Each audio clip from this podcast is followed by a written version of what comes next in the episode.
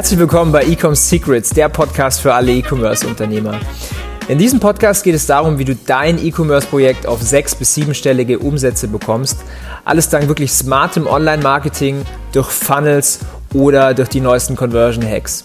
Ich bin dein Host, mein Name ist Daniel Bittmann und jetzt kommt eine neue Folge. Die Learnings aus meiner ersten E-Commerce-Brand. Ja, diese Folge, die will ich widmen meinem ersten E-Commerce-Projekt, beziehungsweise der ersten wirklichen Marke, die ich aufgebaut habe, damals zusammen noch mit einem anderen Geschäftspartner als heute. Und ich sage dir heute so ein bisschen, was wir damals falsch gemacht haben, was ich heute komplett anders machen würde. Und ich hoffe, du kannst so ein bisschen Mehrwert rausziehen, wenn du jetzt noch am Anfang bist oder vielleicht, wenn du auch schon weiter bist und kannst dich so ein bisschen hineinversetzen, wie es bei dir damals am Anfang war. Genau dafür ist diese Folge da. Also ich beginne ganz am Anfang. Wie sind wir auf die Idee gekommen? Mein damaliger Geschäftspartner und ich, wir haben uns wirklich nach langer Zeit mal wieder getroffen. Es war, glaube ich, ein Jahr, wir haben uns nicht mehr gesehen. Und er kam mit einer ganz spannenden Idee auf mich zu und hat gesagt, hey, dieses Produkt, das gibt es in Deutschland noch gar nicht oder in ganz Europa nicht. Das ist was in den USA und in Kanada. Und ähm, ich wollte mir das kaufen, aber das gibt es hier gar nicht. Und dann habe ich mich eingebracht und habe gesagt, ja, ähm, das ist ja ganz spannend, das ist auch ein cooles Produkt und ich weiß, wie man so einen, so einen Online-Shop aufbaut und ich weiß, wie man das Ganze vermarktet. Lass es uns doch mal probieren. So ist tatsächlich dann die Idee entstanden. Also wir haben eine Chance in dem Markt gesehen, die wir dann umgesetzt haben. Und auf dem Weg haben wir einiges auch falsch gemacht oder was wir anders machen hätten sollen. So, das erste war Startkapital. Wir haben am Anfang so gedacht, jeder nimmt so zweieinhalbtausend Euro in die Hand. Wir starten. Und jetzt im Nachhinein ist es so absolut kein Problem mit, mit ähm, dieser Summe irgendwie anzufangen. Aber wir in diesem, zu diesem Zeitpunkt haben gemerkt, okay, boah, krass, wir haben jetzt diese Marke. Das heißt, wir müssen erstmal die Marke schützen, wir müssen zum Notar. Und wir haben allein in Europa halt die ganze Marke angemeldet, europaweit und deutschlandweit. Das allein hat uns schon mal 4000 Euro gekostet. Geld war somit futsch. Mm, das bedeutet, das erste Learning, du brauchst am Anfang nicht diesen, diesen ganzen Markenschutz. Wir waren da total von uns überzeugt und haben gesagt, hey, die Idee ist so gut, wir müssen sie sofort schützen. Uns würde ja jemand sofort die Idee klauen, wenn wir an den Markt gehen. Wenn man jetzt mal ganz ehrlich ist, es ist einfach nicht so. Warum sollte jemand eine Idee klauen, die noch nicht mal Proof of Concept hat, die quasi noch gar nicht mal wirklich verkauft am Markt, die äh, gar nicht bewiesen ist, ob das Produkt sich überhaupt, äh, ja, ob das funktioniert überhaupt im deutschen Markt und im europäischen Markt. Und äh, daher das Learning, du brauchst am Anfang keine eingetragene Marke oder kein Patent, so wie wir das damals gemacht haben. Uns hat dieser, dieser Fauxpas gleich ähm, 4000 Euro gekostet. Es war das erste Learning. Das zweite Learning war, wir haben nicht wirklich das Produkt validiert. Also wir haben angenommen, wir hatten so dieses Bauchgefühl, vielleicht kennst du das, wo wir dachten, boah, wir haben so eine geile Idee, wir haben so ein geiles Produkt, das wird sich unglaublich gut verkaufen. Wir hatten ehrlich gesagt das Glück, dass es sich dann auch super gut verkauft hat. Aber Learning war, wir hätten vorher wirklich mal den Markt validieren sollen, wir hätten mal ähm, das Produkt validieren sollen. Das haben wir damals nicht gemacht und das war wirklich ein großes Learning. Vielleicht jetzt für dich als Takeaway, wie kannst du dein Produkt validieren?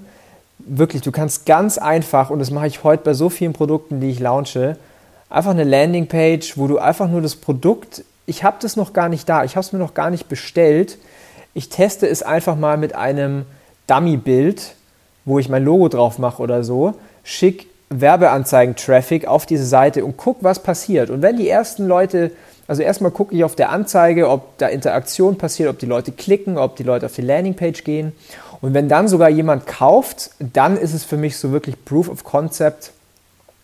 Dann ähm, gehe ich wirklich her und überlege, hey, macht vielleicht Sinn, dieses Produkt einzuführen, beziehungsweise in diesem Marktsegment wirklich eine Marke aufzubauen. Das war Big Learning Nummer zwei. Haben wir damals nicht gemacht, hat uns ähm, glücklicherweise kein Geld gekostet, weil es funktioniert hat, aber jetzt im Nachhinein unbedingt testen. Ja, das dritte war mh, hm, Marketing aus der Hand geben. Also wenn du, wenn du E-Commerce Händler bist, wenn du sagst, hey, ich, hab, ich baue jetzt hier ein Unternehmen auf, dann bist du auch ein Marketer. Du musst absolut verstehen, wie du deine Produkte verkaufen kannst. Du musst allgemein Verkauf verstehen, du musst Marketing verstehen. Und wir haben damals den Fehler gemacht, wir sind an, an so einen Punkt gekommen, wo wir selber nicht mehr weiter wussten.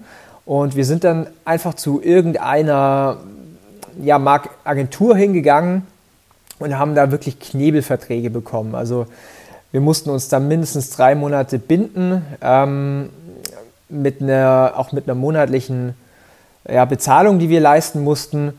Und diese Agentur, die war halt gar nicht spezialisiert auf uns oder auf, auf ähm, ja, diese, diese Art von Marketing, die wir machen wollten. Und die haben einfach nur Geld verbrannt. Also durch diesen Fehler, wir haben das Ganze zwei Wochen lang ähm, laufen lassen, haben geguckt, was passiert da. Und die haben uns wirklich so viel Geld gekostet. Ich glaube, wir haben allein durch diese Aktion über 10.000 Euro verloren, weil sie wollten uns dann auch nicht aus den Verträgen lassen. Und das war wirklich Big Learning Nummer drei mach dein Marketing selber oder such dir wirklich jemanden, wo du weißt, dass die das gut können, wenn es eine Agentur ist oder ein Freelancer, wirklich jemand, der absolut brillant ist. Ansonsten fokussiere dich wirklich selber auf dein Marketing, du kennst dein Produkt am besten, du kennst deine Marke am besten und du weißt, was funktioniert. Think bigger. Wir haben am Anfang gedacht, okay, wir fokussieren uns nur auf den deutschen Markt.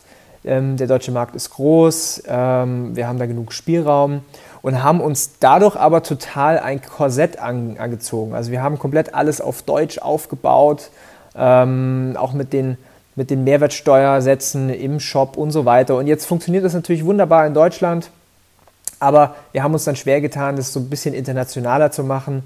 Und deswegen sage ich halt, denk wirklich am Anfang, denk wirklich groß, schränk dich am Anfang nicht zu sehr ein. Du kannst natürlich am Anfang auch nur Deutschland bewerben oder so, aber baue auch die ganze Technik mit deinem Online-Shop und das ganze Fulfillment so auf, dass du ohne Probleme später oder vielleicht auch gleich von Start weg wirklich an mehr Länder skalieren kannst und an mehr Länder verkaufen kannst. Das war wirklich Learning Nummer 4. Und Learning Nummer 5 war, es gibt keine Blueprint. Jede Marke oder jedes Unternehmen ist so unterschiedlich. Es gibt keine ultimative Lösung, die wirklich auf jedes Business angewendet werden kann.